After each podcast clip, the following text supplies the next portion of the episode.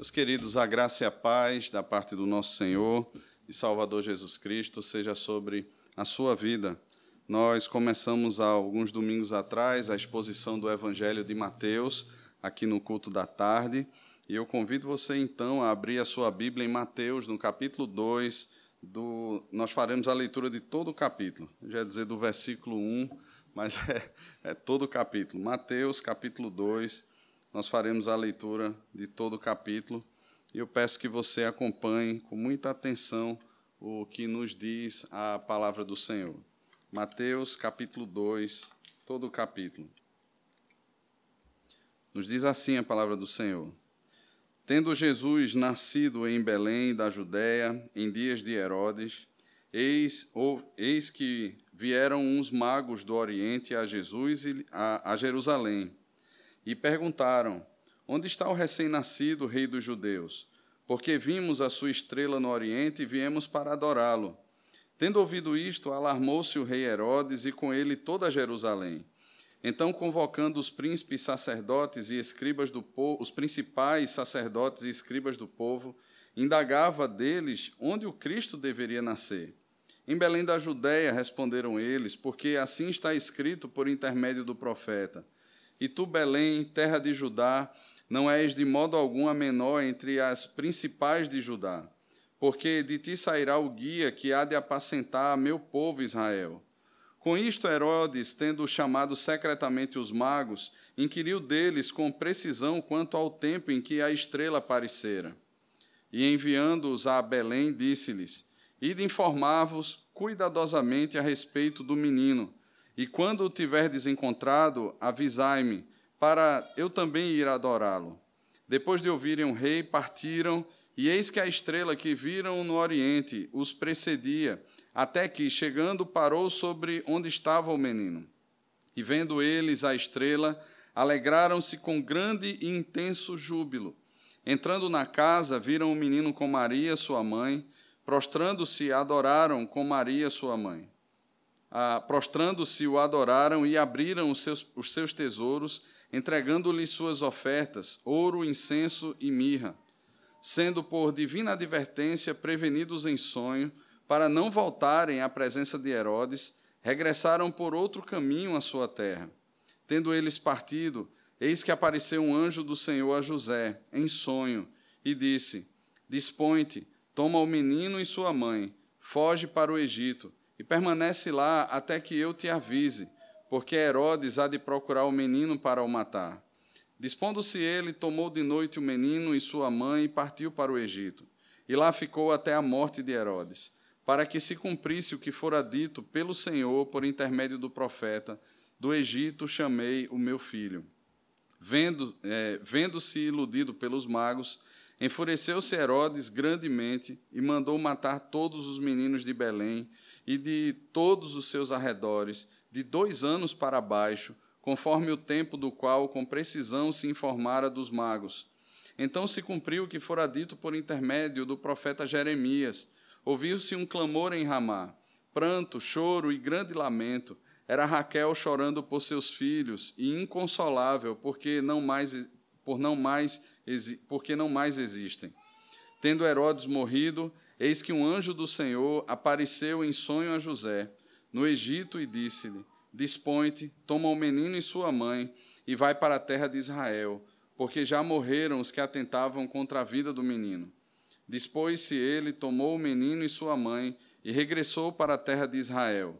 Tendo, porém, ouvido que Arquelau reinava na Judéia em lugar de seu pai Herodes, temeu ir para lá, e por divina advertência, prevenido em sonho, retirou-se para as regiões da Galiléia e foi habitar numa cidade chamada Nazaré, para que se cumprisse o que fora dito por intermédio dos profetas. Ele será chamado Nazareno. Vamos orar, irmãos. Senhor, nós abrimos a tua palavra, lemos a tua palavra, e nesse momento, Pai, pedimos que o Senhor ilumine por meio do teu espírito os nossos olhos para que contemplemos as maravilhas da tua lei. Abençoa-nos assim, guia os nossos passos e o nosso coração no nome de Jesus. Amém. Amém. Não sei se vocês sabem, mas existem vários textos, muito material produzido, estudos sobre a preocupação e os cuidados com visitas não apenas aos bebês, mas aos pais dos bebês também. São manuais, literalmente, que preparam as pessoas sobre quando visitar, como visitar, como tocar na criança, como não tocar na criança, onde tocar, onde não tocar, assim como principalmente com a mãe, que é aquela que tem um contato mais íntimo com o filho. Esses manuais descrevem realmente sobre quase tudo. Os pais também, como os pais homens aqui, como aqueles que muitas vezes servirão como veículo de transmissão de doenças para a mãe e para os filhos, também são abordados dentro de todo esse material. Existem situações, irmãos, que envolvem visitas. E nós temos aqui o relato dado por Mateus do nascimento de Jesus. Nós vimos no último sermão sobre esses personagens ou os atores principais que são colocados por Deus ali naquele momento de nascimento. Estudamos sobre a vida de Maria e o seu papel naquele momento, como ela se dispõe a servir. Vimos sobre José e o ator principal, o próprio menino, o Senhor Jesus. No texto de hoje, temos um relato que não serve apenas para nos ensinar sobre como os presépios devem ser montados, é interessante porque os irmãos perceberão que, historicamente, os presépios são mal montados. Hoje pela manhã, uma pessoa dizia assim: Eu tinha Sansão como um grande herói. E descobri aqui nos cultos da manhã, pela exposição do livro de Juízes, que Sansão não foi lá esses heróis todos. Todo, né? E Hoje nós veremos que a cultura e as tradições muitas vezes nos levam a perspectiva diferente daquilo que está narrado na palavra de Deus.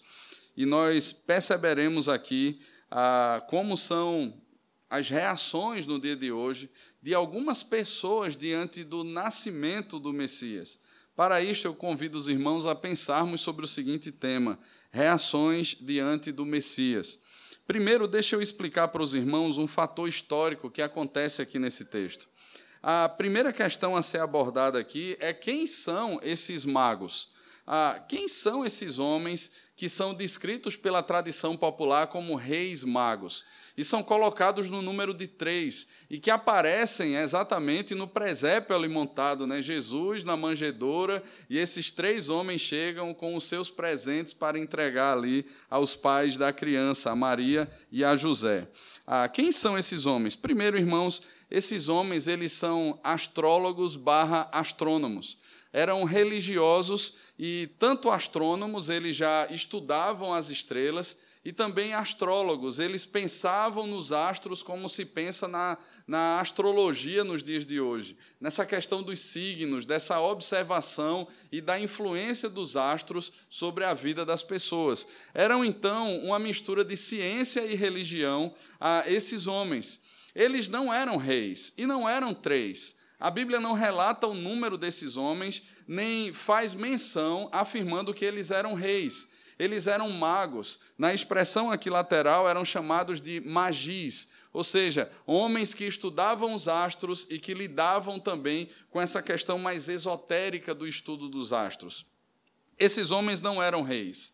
E nós não sabemos ao certo o número, o quantos eram esses homens que foram a visitar ao Senhor Jesus.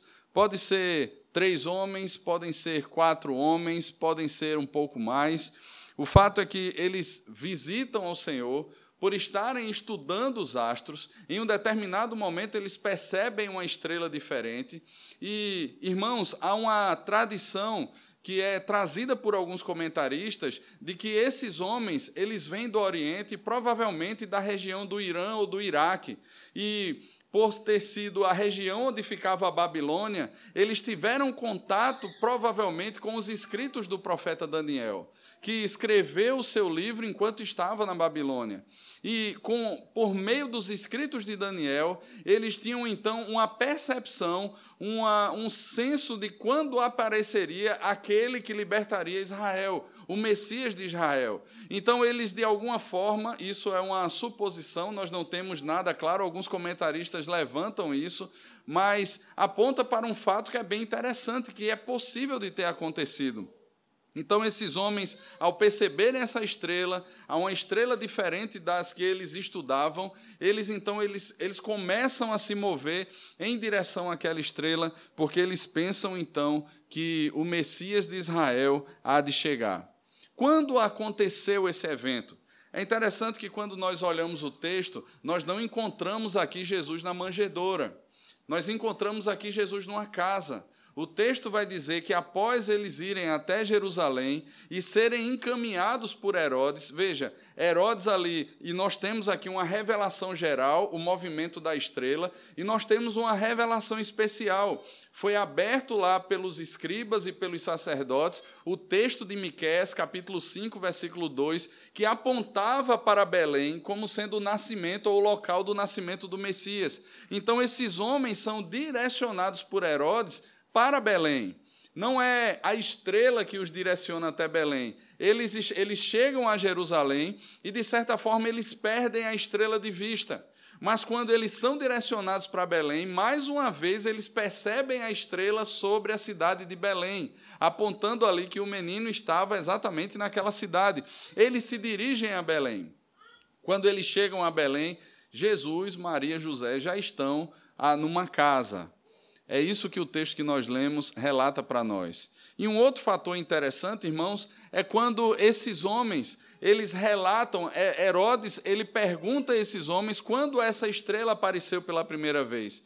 Eles relatam a Herodes e depois eles não voltam para Herodes, eles são advertidos pelo, pelo, por sonho, por, por um anjo do Senhor, e eles vão por outro caminho e o que é que acontece? Herodes se sente enganado por aqueles homens. E ele ordena então a matança de crianças de dois anos para baixo. Ou seja, esses homens não fizeram parte, sinto muito aí para você, do presépio de Jesus. Se você monta seu presépio assim, você está redondamente enganado.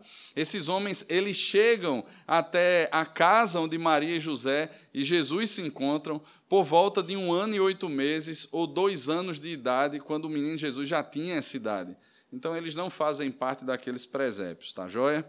Então, vamos entrar agora, irmãos, na exposição mais clara do texto, ah, tendo em vista ser necessário todo esse pano de fundo histórico, para que não só você fique triste pelas quantidades e pelos anos que você montou presépio errado, mas para que você tenha uma noção exata do que está acontecendo aqui e para que a gente possa pensar sobre essas reações diante do nascimento de Jesus, essas reações diante do Messias. Em primeiro lugar, a primeira reação que nós encontramos aqui é a reação de Herodes querer matá-lo. Veja, Herodes, ele quer matar o Senhor Jesus. É interessante porque alguns historiadores, como Flávio Joséfo, eles relatam que Herodes era um homem extremamente inteligente, astuto e perverso, um homem violento. Não se podia confiar em Herodes. Ele era um homem que não era um judeu de nascença, ele era filho de um homem edomita e de uma mulher de uma outra região ah, que não era judia, mas por terem passado por um domínio judaico durante um certo tempo, Herodes ele se torna um frequentador e um admirador dos cultos judaicos. E nesse sentido, então, Herodes conhece um pouco da tradição do traquejo judaico e ele é colocado por um imperador romano para ser o rei ah, da Judéia. Ele é posto sobre ah, esse, esse posto de comando. E nesse sentido, então, irmãos, Herodes é um homem que ama o poder.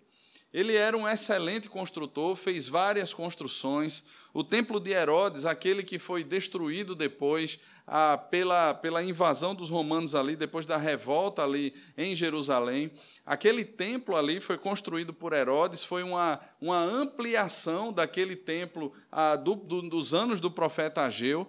E é interessante, do templo de Zorobabel, e é interessante porque ele amava construções. Se os irmãos pararem um pouco para ler sobre a história de Israel, verão que Herodes era um amante dos esportes, ele constrói ah, locais e piscinas onde jamais se poderia pensar que pudesse existir uma piscina, ele constrói uma fortaleza enorme sobre uma montanha, que o acesso a essa fortaleza era dificílimo, e muitos judeus, depois do ano 70, eles vão para lá, era o último estágio de resistência dos judeus, e eles sobem para lá e eles lá suicidam, cometem suicídio, para que não sejam tomados e ditos como vencidos pelos romanos.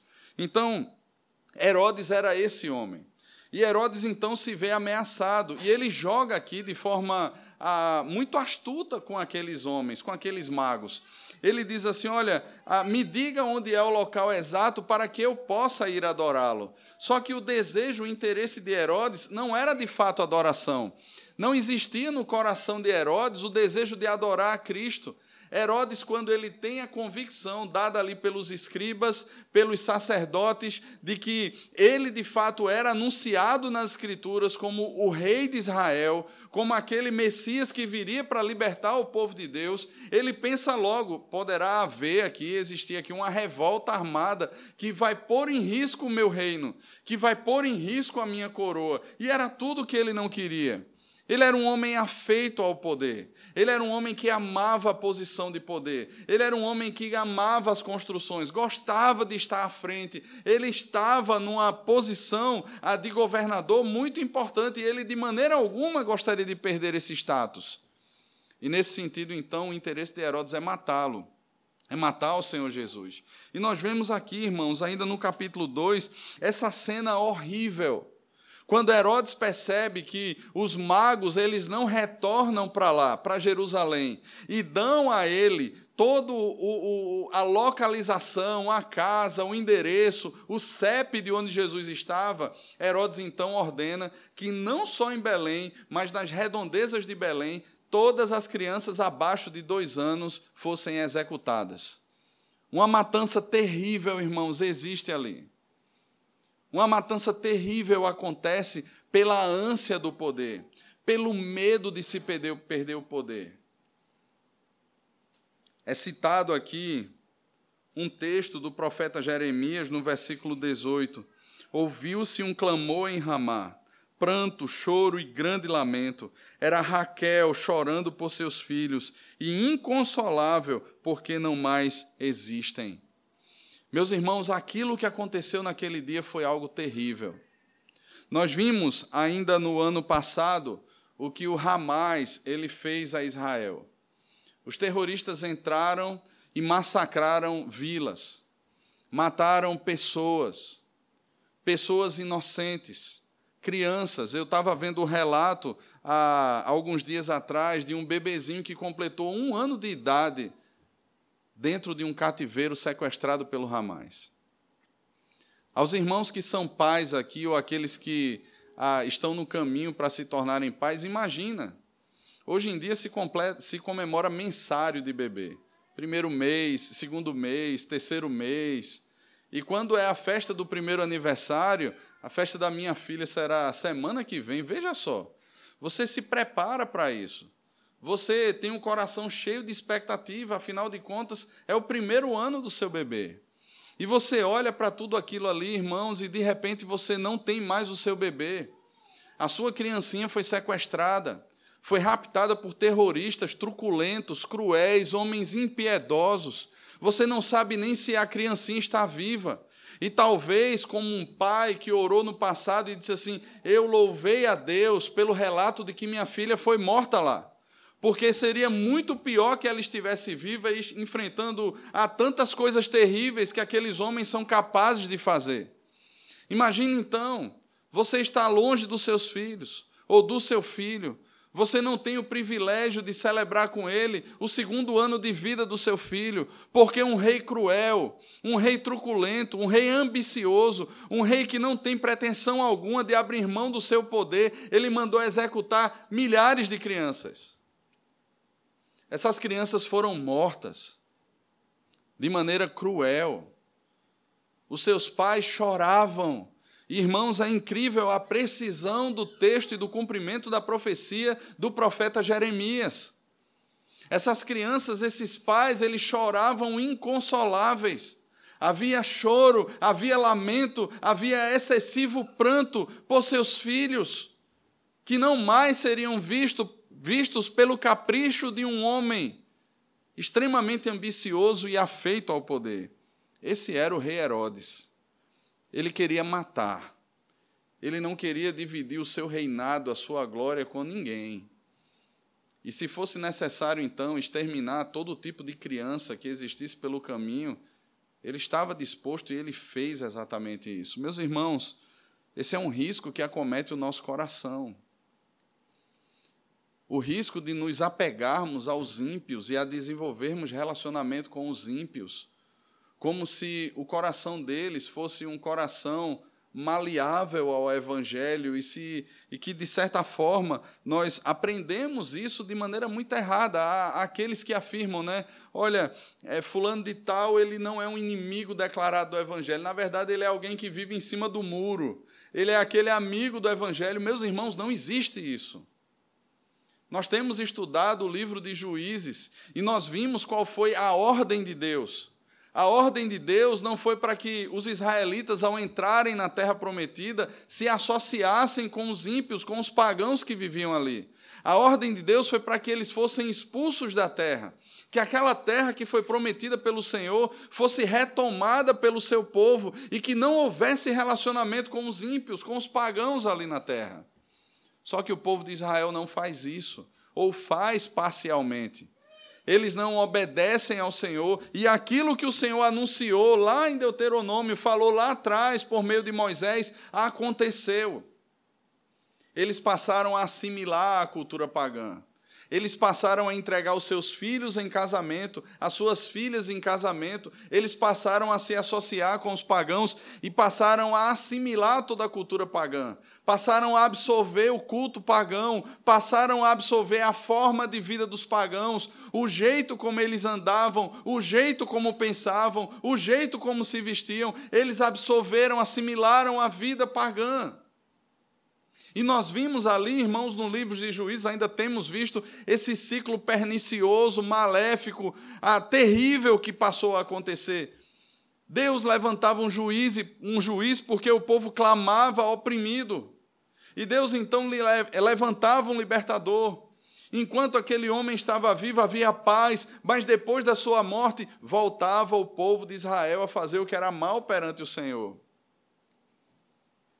E aqui, meus irmãos, nós temos no Evangelho do Senhor mais um relato disso. Herodes, ainda que ele tivesse a aparência de um judeu, ele não era um judeu.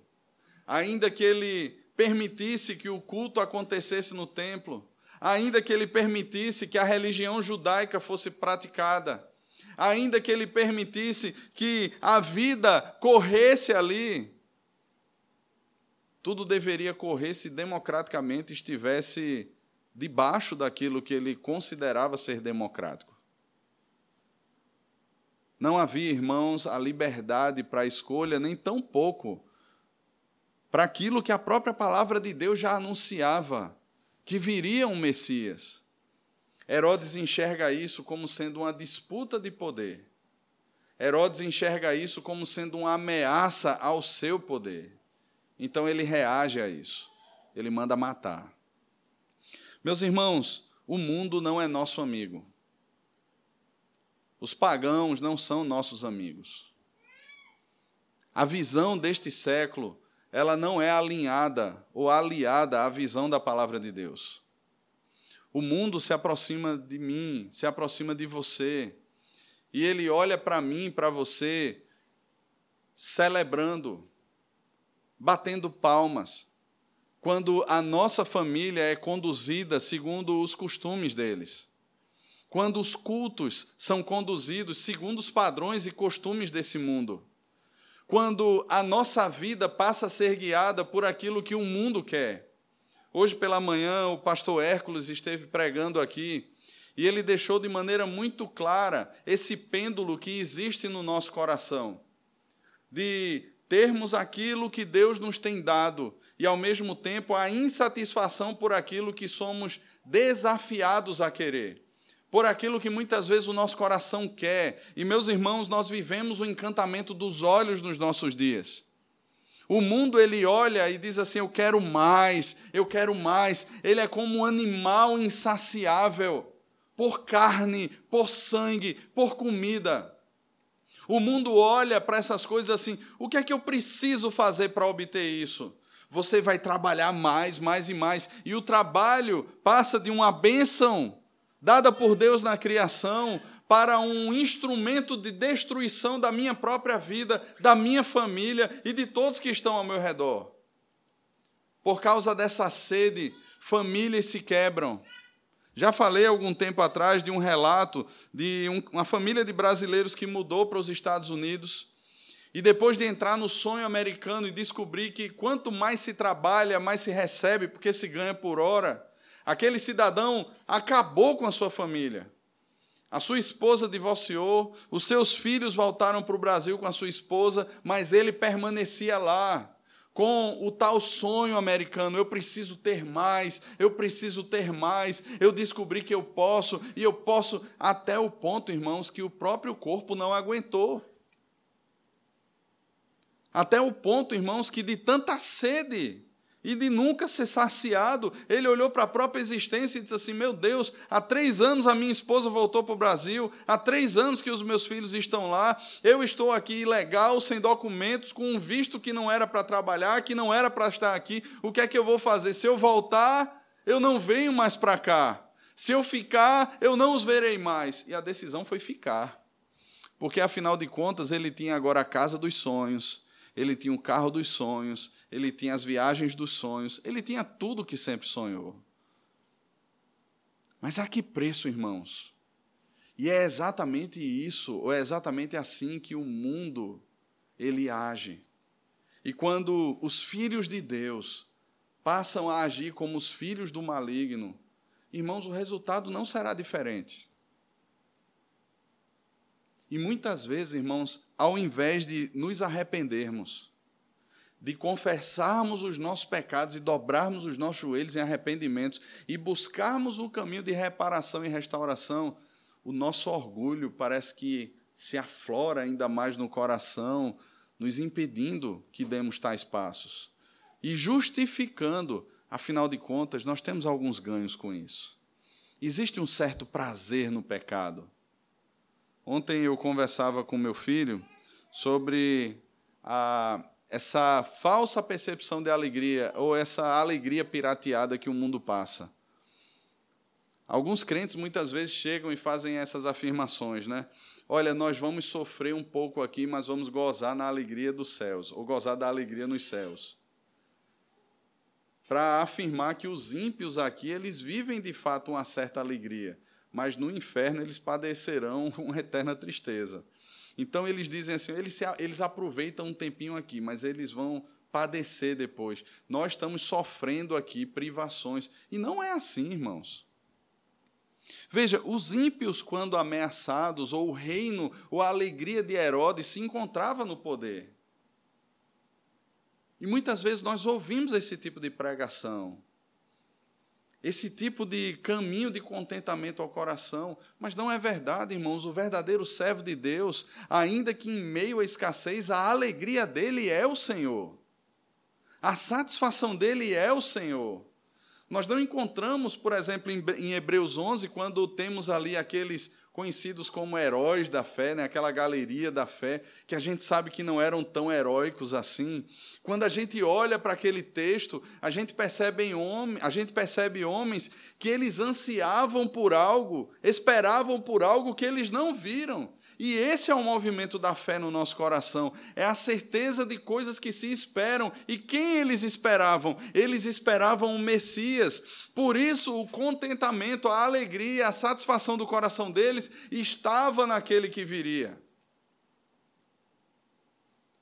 Da mesma forma, irmãos, o nosso coração, se ele não encontra satisfação em Cristo, se nós não nos deleitamos na obra de Cristo, se não há prazer no nosso coração pela oração, se não há prazer no nosso coração por estarmos no dia do Senhor, reunidos com o povo do Senhor em adoração, meus irmãos, um alerta muito grave deve ser ligado no nosso coração. Um alerta muito grave. Porque, meus irmãos, talvez nós tenhamos ouvido e tenhamos sido seduzidos por aqueles que querem matar o Senhor Jesus. E ainda que batendo o nosso cartão eclesiástico vez por outra, fazendo as nossas leituras e orações frias uma vez por outra, nós tenhamos bebido do veneno deles. Meus irmãos, o mundo ele quer matar. Nós vemos nas ações dos homens dos nossos dias. Tudo que se refere a Deus, tudo que se refere à religião, tudo que de alguma maneira aponta para o Senhor Jesus, precisa ser destruído. Precisa ser retirado do ambiente público. Cada vez mais, irmãos, os discursos religiosos, eles ficam contidos às quatro paredes de um, de um local. Você ir a uma, uma praça pública, você pregar o evangelho no seu local de trabalho, você estampar não só numa camiseta, mas de repente você entrar no ambiente de universidade e declarar que você é crente, que você crê no Senhor Jesus, isso é uma ameaça real. E de certa forma, irmãos, o mundo tem muitos crentes nas suas mãos porque eles se tornaram como cães amordaçados, encoleirados, calados. Eles assinam nos contratos que apoiarão uma série de movimentos que existem nos nossos dias. Para manter um emprego, eles se calarão e muitas vezes até usarão broches e levantarão bandeiras por causa do seu emprego, por causa do seu ganha-pão. Eles se calarão diante do pecado. De certa forma, meus irmãos, nós percebemos isso no segundo grupo.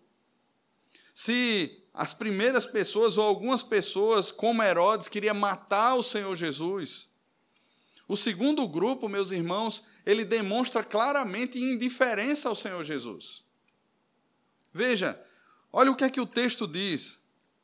Herodes, ele chama ali a sua presença os sacerdotes, ele chama ali a sua presença a, os escribas. Ele olha para toda aquela situação e ele diz assim: é, minha gente, me contem o que é que está para acontecer aí.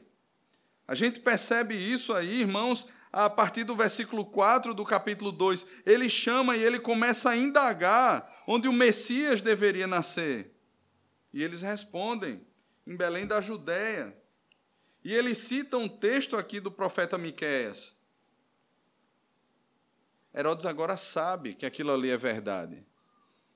Que aqueles magos não estão ali simplesmente porque ah, conhecem e, vivem algum tipo de religião mística sem propósito nenhum. Agora ele tem a referência bíblica exata do que está para acontecer. Mas perceba, Imagina que você é um sacerdote naquele tempo ou é um escriba.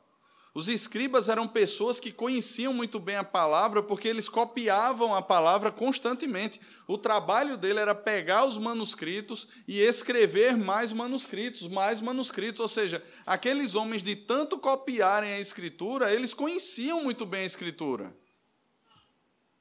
Os sacerdotes conheciam a escritura. E agora eles têm ali os magos falando que a estrela havia direcionado eles para aquele local. Eles têm a profecia do profeta Miqueias que eles mesmos leem para Herodes. Mas qual é a reação desses homens?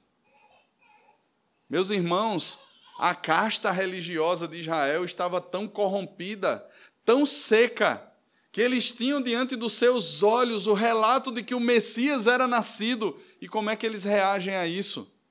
de maneira completamente indiferente. Eles não vão até Belém. Eles não se dirigem até Belém.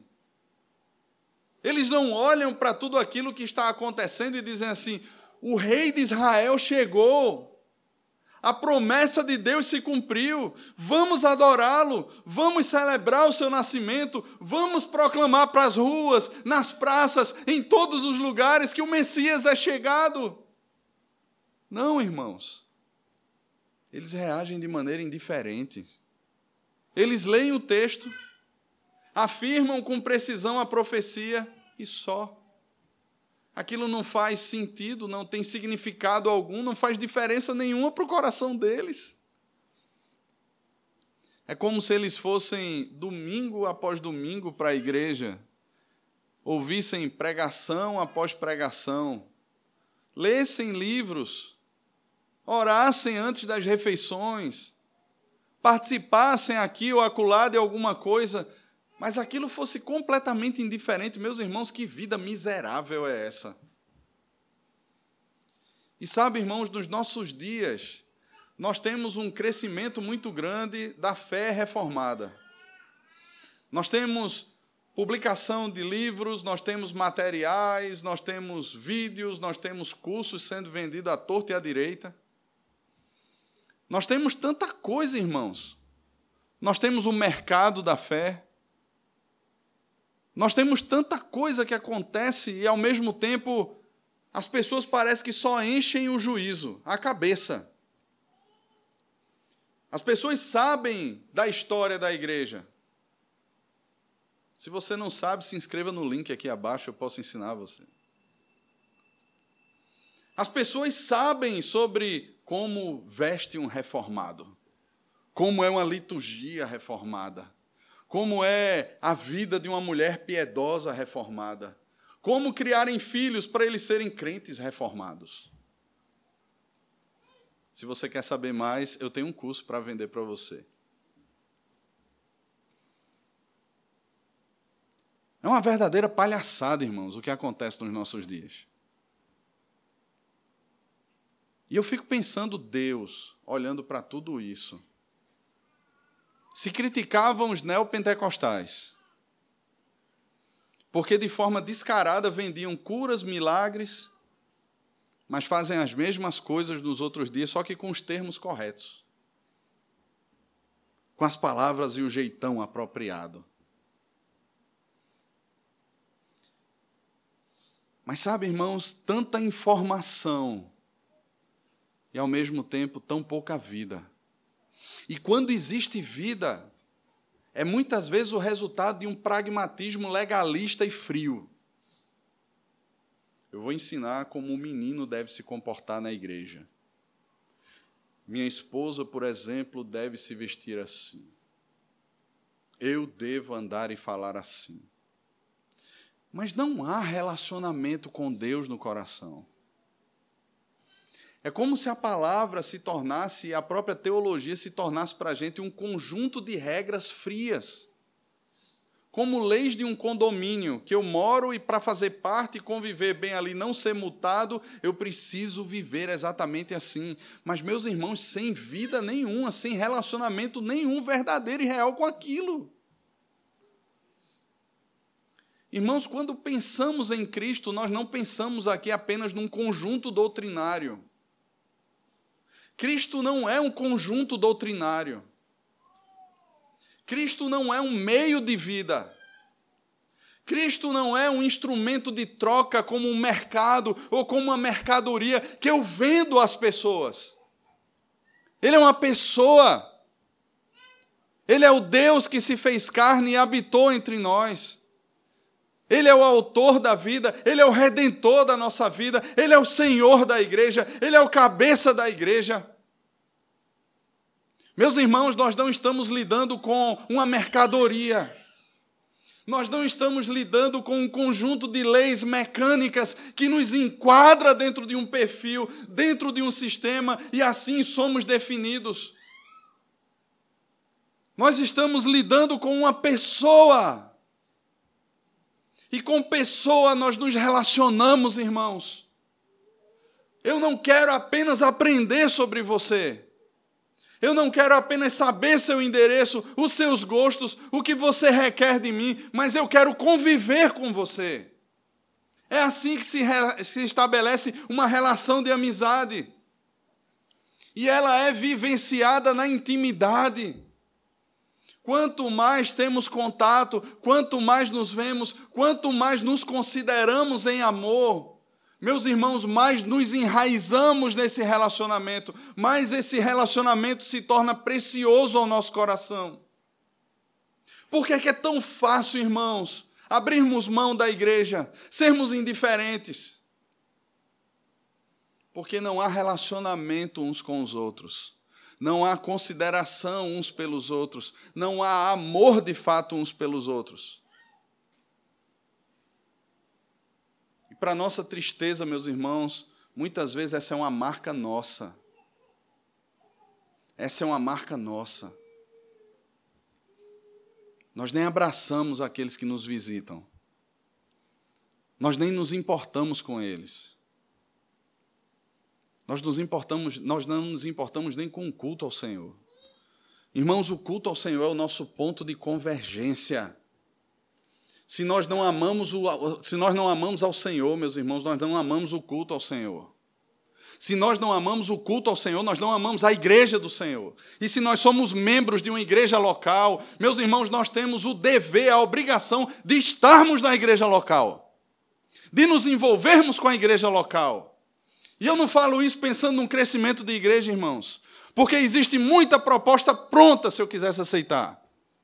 Mas eu penso, irmãos, no nosso relacionamento, essa igreja não será igreja enquanto nós não olharmos uns para os outros enquanto não abrirmos o coração uns para os outros e não vivermos uns para os outros com base no amor de Cristo.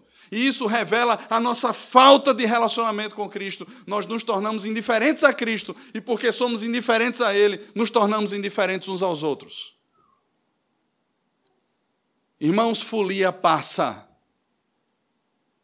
Empolgação de começo passa, mas o amor prevalece e permanece quando não há amor a Cristo. Passamos a viver um clube.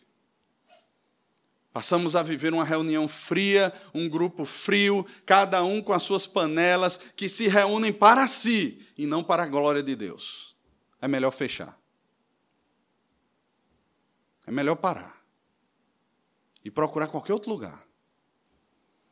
Mas essa não é só a nossa realidade. Eu falo a cada um de vocês aqui, como pastor de vocês, da minha tristeza muitas vezes por isso. Não é só a nossa realidade, mas é a realidade da maioria das igrejas evangélicas no nosso país. São clubes da fé. São clubes da fé. Ah, porque você está naquela igreja? Porque é confortável porque tem um louvor legal, porque tem estrutura para os meus filhos, não porque tem música, tem isso. O pastor é um cara legal, tem isso e aquilo. Não é por Cristo. Meus irmãos, quando nós olhamos para a igreja ou para a história da igreja, como é que aqueles irmãos se reuniam dentro de catacumbas? Levavam seus filhos, seus bebês, para sentirem o cheiro de túmulos, de pessoas apodrecendo ali, aqueles irmãos ali reunidos em nome de Jesus. O que você acha que vai acontecer com a igreja brasileira quando de fato se levantarem perseguições mais graves contra a igreja? O que de fato você acha que vai acontecer?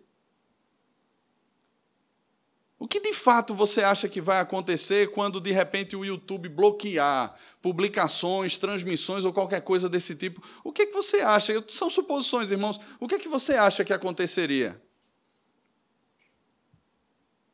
O que é que você acha se de repente o único lugar que tivéssemos para nos reunir fosse um sítio no meio da Caatinga, perdido lá no sertão, e nós tivéssemos que viajar para lá por amor a Cristo domingo após domingo?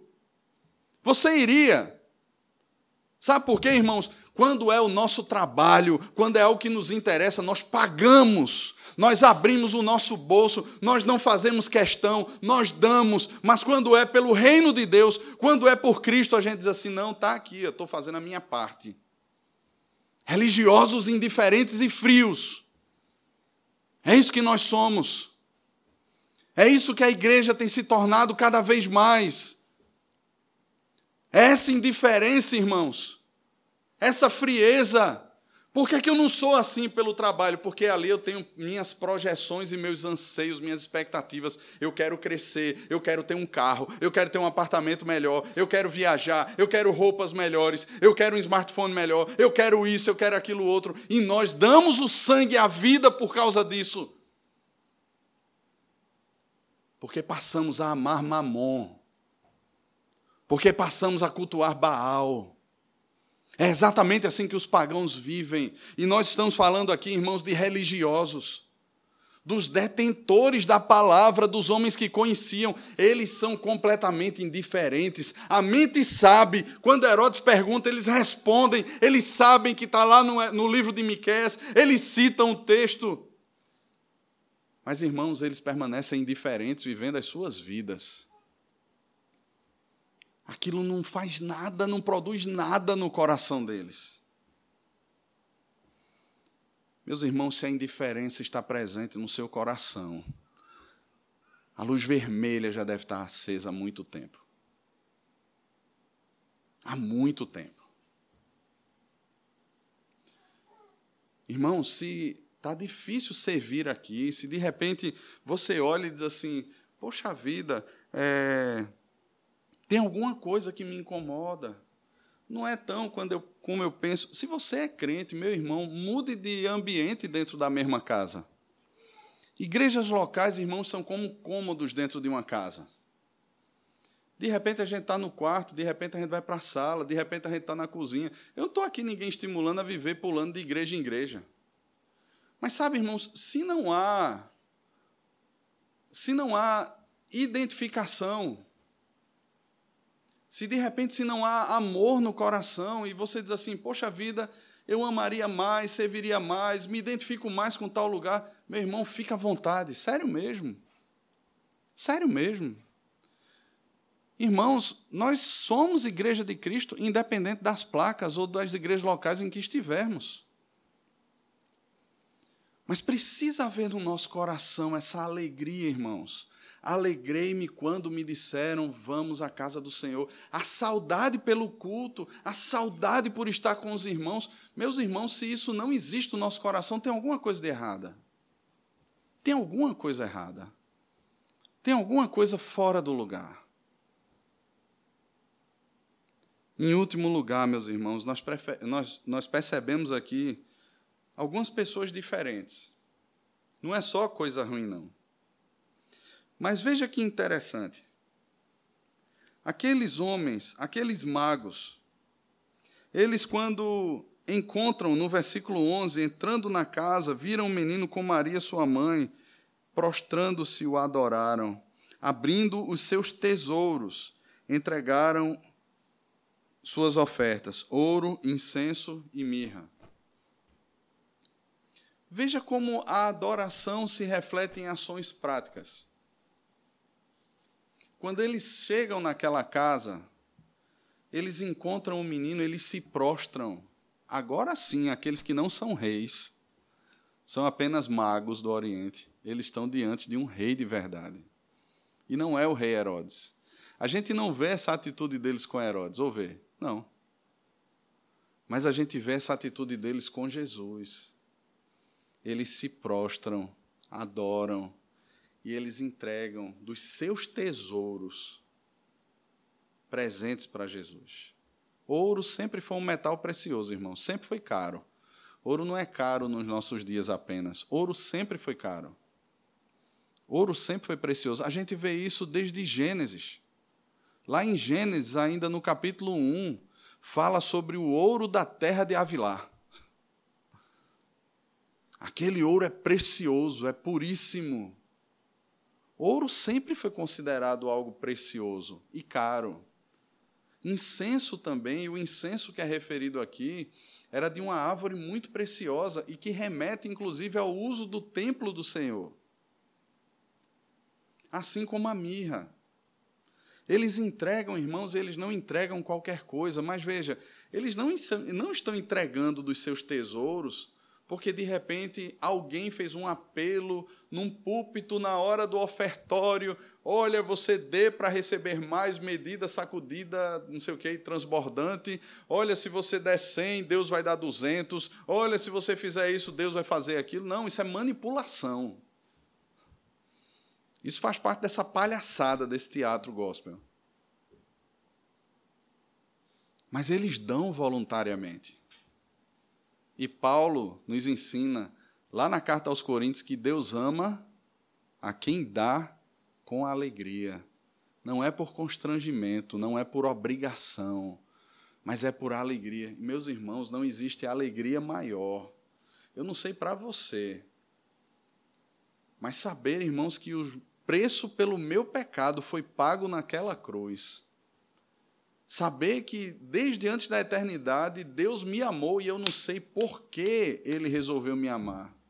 Eu não sei por que Ele resolveu me chamar em Cristo, mas Ele me amou, Ele me escolheu. Meus irmãos, eu podia estar caminhando para o pecado, eu podia estar numa festa dessa, você podia estar lá. A gente podia estar por aí pecando, sentindo prazer e vivendo como um, um, um, artista aqui dentro, mas não é assim. A gente se prostra e adora, irmãos, e não é mais 10%. Se a gente pensa que o dízimo é 10%, irmãos, nós somos legalistas. O dízimo é tudo, é a nossa vida. Tudo que temos, tudo que possuímos, irmãos, nós somos mordomos de Deus. Precisamos, irmãos, falar sobre a teologia da mordomia cristã. Porque não é só 10%, é tudo que temos e somos, pertence ao Senhor, meus irmãos. Não adianta agora você correr para comprar aquele adesivo e colar no carro, né? Propriedade exclusiva de Jesus. Aquilo já é dele. Só você que não sabe. Só você que acha que é seu. Mas já é dele. No dia que ele quiser, ele toma de você. Vem um ladrão e rouba, e o seguro pega e vai dizer assim: rapaz, eu não vou pagar isso, não, está muito estranho. Essa semana, uma pessoa, semana passada, uma pessoa contou para mim um relato da forma como Deus agiu. Um familiar internado num hospital particular, sem plano de saúde para aquele hospital, a dívida com o hospital já estava astronômica, não se tinha como pagar. E de repente um juiz sai de férias, entra outro juiz e ali dá uma liminar e diz assim: o plano de saúde que, que ele tentou entrar várias vezes e não conseguiu entrar, vai ter que pagar a conta. Eu fico pensando assim, irmãos, por que, que essas coisas nos surpreendem? Que bom que elas nos surpreendem, mas no final das contas, assim, por que, que nos surpreendem? Se Deus é o dono do hospital, do juiz, do plano de saúde, é dono do ouro e da prata, é dono de todo o cosmos. Nós afirmamos na nossa teologia: não há um centímetro sequer de todo o cosmos que o Senhor não tome e diga assim: é meu. Agora veja, Jesus está ensinando isso, tratando a ansiedade no nosso coração. Nós oramos aqui, irmãos, por vários irmãos que estavam enfrentando enfermidades, e cada notícia que chega lá no grupo da igreja, né, eu digo assim: meu Deus do céu, o avô de Rodrigo saiu, voltou para casa, o pai de Mari está pronto, está pronto aí já de, de, de sair do hospital daqui a pouco, se Deus quiser, e tantos outros casos. Isso deveria, irmão, gerar no nosso coração, porque isso é como se fosse um mimo desnecessário de Deus para conosco, porque o necessário era a nossa salvação. Isso já deveria gerar no nosso coração essa prostração em adoração, essa declaração que Herodes não fez: Senhor, o meu reino não é meu, é teu. Herodes não fez, é meu reino, eu vou matar quem quiser tomá-lo.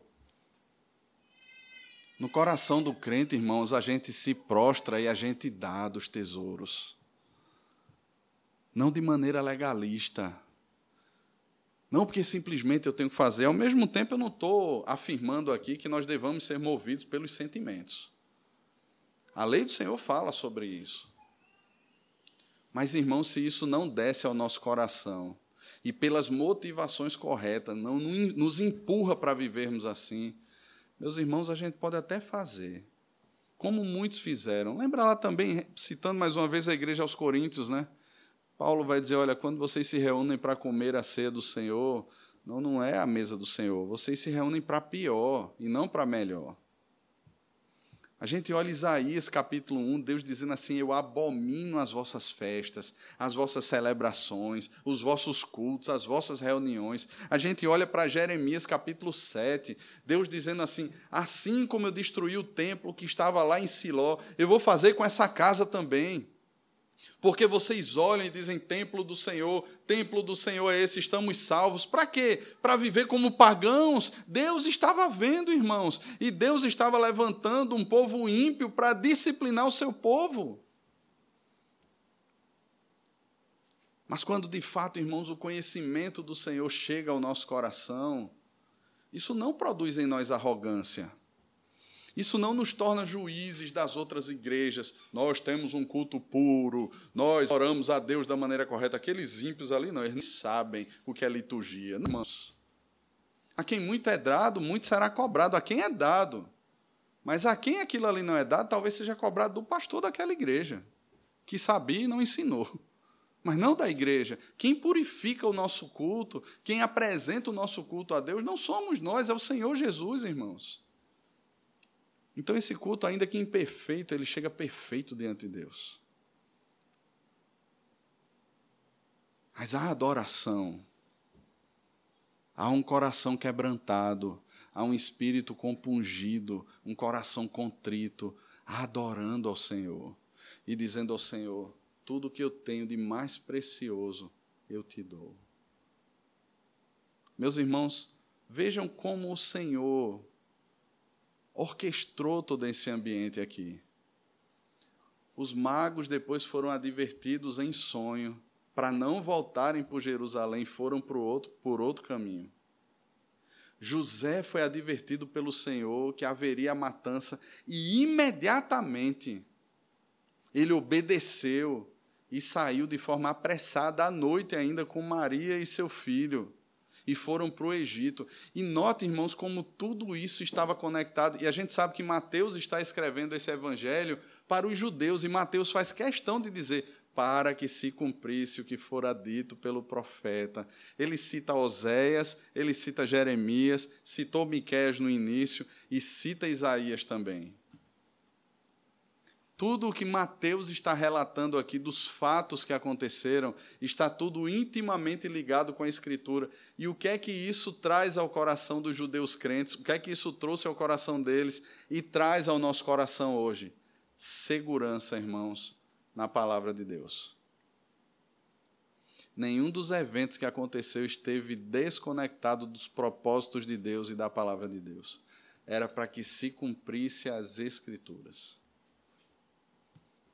Irmãos, isso gera adoração ao nosso coração. Porque aquilo que foi anunciado 700, 600 anos antes, tudo aquilo estava se cumprindo. E isso traz segurança ao nosso coração hoje. Isso traz consolo ao nosso coração hoje. Isso retira de nós a ansiedade, as aflições, os temores desse mundo, porque sabemos em quem temos crido estamos certos que Ele é poderoso e Ele guardará o nosso depósito até o dia final. Isso gera adoração, irmãos. Como é que Paulo está morrendo para morrer e cantando essas verdades? Paulo não estava em circunstâncias favoráveis. Como é que Estevão está sendo apedrejado e ele se ergue, ergue os olhos aos céus e ele enxerga o Senhor Jesus? Ele contempla o Senhor Jesus e ele se entrega ao Senhor Jesus ali para ser apedrejado, para ser morto. Irmãos, certamente aquilo que doía, mas uma alegria, um prazer maior inundava o coração dele. Irmão, se isso não inunda o nosso coração, acenda mais uma vez a luz vermelha. Acenda a luz de alerta. Acenda mas há tempo, irmãos. Ainda que os manuais digam para mim e para você como é que uma criança deve ser visitada. O que é que nós podemos levar, o que não podemos, de que forma podemos tocar, de que forma não podemos. Esse menino foi dado a nós. E ele foi dado a nós quando nós estávamos sujos, completamente tomados pela lama do pecado o Senhor Deus não estava ali se importando muito com a higiene do nosso corpo, nem do nosso coração. Ele entregou o seu filho por nós, sujos, fedendo, podres, mortos, inimigos. E por causa desse menino que nos foi dado, nós podemos adorar o Pai nós podemos desfrutar de uma nova vida, de uma nova alegria, de uma nova satisfação, de um novo prazer. E nenhuma das bênçãos que recebemos, nenhuma das coisas que somos presenteados hoje em dia, conseguem suprimir a glória de que um menino nos foi dado, de que ele se tornou o redentor da nossa vida e de que hoje nós podemos ter, desfrutar da verdadeira alegria nele, nele, numa pessoa, não num objeto, não num um boneco deitado numa manjedoura, não numa produção humana, não na produção a, da criatividade humana, mas no plano eterno de Deus, no Filho unigênito de Deus, foi dado por nós. Meus irmãos, que a nossa atitude seja uma atitude de adoração. Se há indiferença no coração, meus irmãos, nós precisamos tratar essa indiferença.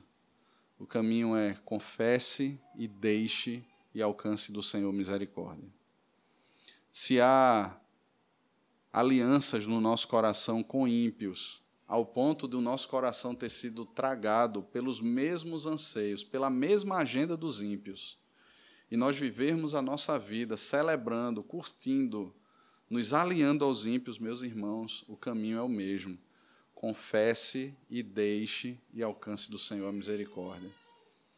Porque Cristo é a misericórdia de Deus a nós revelada. É a graça de Deus a nós revelada. Que haja adoração, irmãos. Que haja amor verdadeiro por Ele. E que, consequentemente, haja amor verdadeiro, genuíno entre nós. Que vivamos assim como igreja de Cristo, caminhando para a glória de Cristo, sendo satisfeitos em Cristo. No nome de Jesus.